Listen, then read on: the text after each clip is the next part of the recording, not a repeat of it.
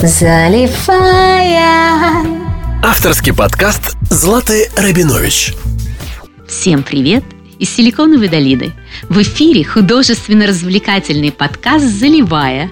И я, его ведущая Злата Рабинович, художник с более чем 20-летним стажем и сумасшедшей любовью к флуидарт.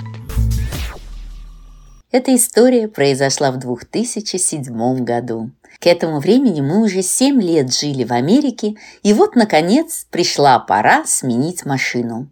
Очень скоро выяснилось, что наши желания и финансы находятся на принципиально разных позициях, и что облюбованный мужем джип нам явно не светит. Но тут пришел на помощь наш автомеханик, объяснивший, что умные люди не берут новые машины, а покупают немного подержанные с аукциона всего за четверть цены. И, о чудо, он как раз этим и занимается. Короче, уже через месяц мы стали счастливыми владельцами оливкового джипа. Правда, он не производил впечатления нового, и цена выросла почти вдвое от названной. Зато, как заверил наш механик, внутри он почти девственник. В общем, погоняв джип в течение месяца рядом с домом, мы собрались на уже давно запланированную охоту.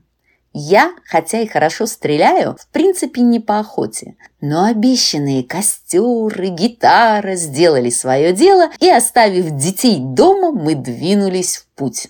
Проведя более двух часов в разнообразных пробках, мы наконец-то выехали из Силиконовой долины, и муж с удовольствием нажал на газ. Ура! Но нам не пришлось долго наслаждаться дорогой, машиной и попутным ветром. Когда я, пытаясь понять странные сигналы встречных машин, обернулась, то не увидела даже зада нашей машины. Совсем все заволокло черными клубами дыма. Даже задние окошки нашего почти нового джипа были покрыты черным слоем. Мы немедленно съехали на обочину, и муж нырнул под машину. Слава богу, что он в черной майке, только успела подумать я. Мимо на огромной скорости проносились машины. Минут через пять к нам на обочину съехал большущий грузовик. Из него вылез огромный черный мужчина и медленно направился к нам с какой-то монтировкой в руках. Ой-ой, мне стало как-то неуютно, и я начала попинывать ботинки мужа. Без результата. Увлеченный работой, он лежал под машиной и не обращал на меня никакого внимания – тем временем мужчина, одним взглядом оценив меня, машину и ботинки мужа, не говоря ни слова, нырнул под машину. Жаль, что он в белой майке, подумала я. Очень обидно, что тогда еще не было Инстаграма. Худенькая блондинка рядом с двумя парами ботинок, торчащих из-под дымящейся машины, точно стали бы хитом дня. Наконец, из-под машины вылез мой черный муж и с удивлением уставился на чужие ботинки под машиной. Я так надеялась, что они познакомятся под машиной, но нет, пришлось объясняться. Тем временем из-под машины вылез второй мужчина в черной майке. Оба обменялись пару фраз и быстро перешли на птичий язык, из которого я поняла только, что охота накрылась, и нам срочно нужно к механику. Но мы счастливчики. Всего в нескольких милях есть бензоколонка и закусочная, где можно подождать буксировочную машину.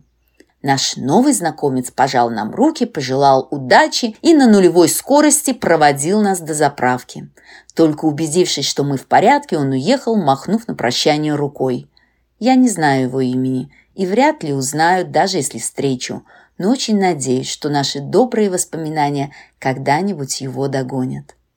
Тем временем милая девушка из страховой компании сказала, что буксир будет через два часа, и мы, бросив машину на стоянке, пошли обедать. На часах было 11 утра. Невнятный бургер не сильно улучшил наше настроение. В ожидании буксира мы несколько раз обошли парковку с потрясающим видом на пустые поля, уговаривая друг друга, что так даже интереснее, чем на скучной охоте, и что вообще все просто замечательно. Когда же мы решили вернуться в машину, выяснилось, что ключи от нее потеряны. После часа беготни, поисков и поднятия на уши всех, кого возможно, мы нашли их на водительском сидении. Да-да, они лежали на водительском сидении нашей машины. Единственная проблема – машина была заперта. На наше счастье позвонила девушка из страховой и сказала, что так как мы застряли в... Ну, в общем, вы понимаете где, то буксир приедет только через 4 часа. Так что время доставать ключи у нас было. Муж сказал, что все это ерунда, и он легко откроет машину. Нужно только найти подходящую железяку. Весь следующий час мы лазили по парковке, заглядывая во все щели, пока не заметили следующую за нами полицейскую машину. Объясняться с ними не хотелось, поэтому мы прервали усилия по поиску правильной железяки и обреченно стали ждать буксир. И тут, как будто нам было мало, появились здоровенные реднеки на двух огромных траках. На практически пустой стоянке они запарковались с обоих сторон джипа, полностью оградив нас от внимательных полицейских взглядов. Когда же, внимательно рассматривая нас, они вылезли из машин, стало сильно не по себе. Напряжение быстро улетучилось, когда мужчины поинтересовались, почему мы загораем на капоте. Услышав нашу проблему, они посмеялись и достали из багажника профессиональную фомку. Правда, они тут же оговорились, что сами не могут взламывать чужую машину, но в деталях объяснили мужу, как надо это делать. Под их аплодисменты всего за пару минут машина была открыта.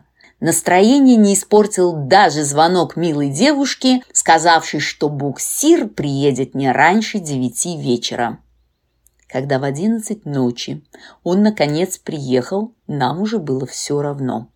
Водитель-араб милостливо согласился довести нас и нашу машину до нашего автомеханика. Ура! Мы залезли в кабину, собираясь расслабиться после непростого дня – не тут-то было. Водитель оказался из афганских талибан, и его очень интересовало, откуда мы. На тот момент уже стало понятно, что если мы не хотим провести ночь на обочине, то упоминать Советский Союз или нашу чудесную фамилию категорически нельзя. Выручил талант мужа к языкам – он на смеси фарси и узбекского поведал озабоченному водителю о нашем ташкентском происхождении.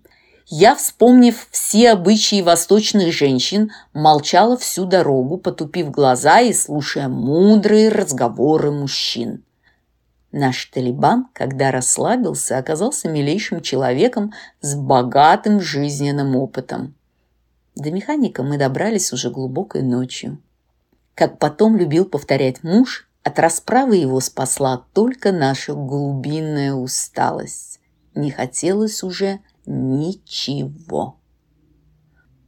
Ну что, мне осталось только сказать, что результатом этого дня стало полное обновление нашего нового джипа, а также понимание того, что внешность не всегда отражает внутреннее содержание человека.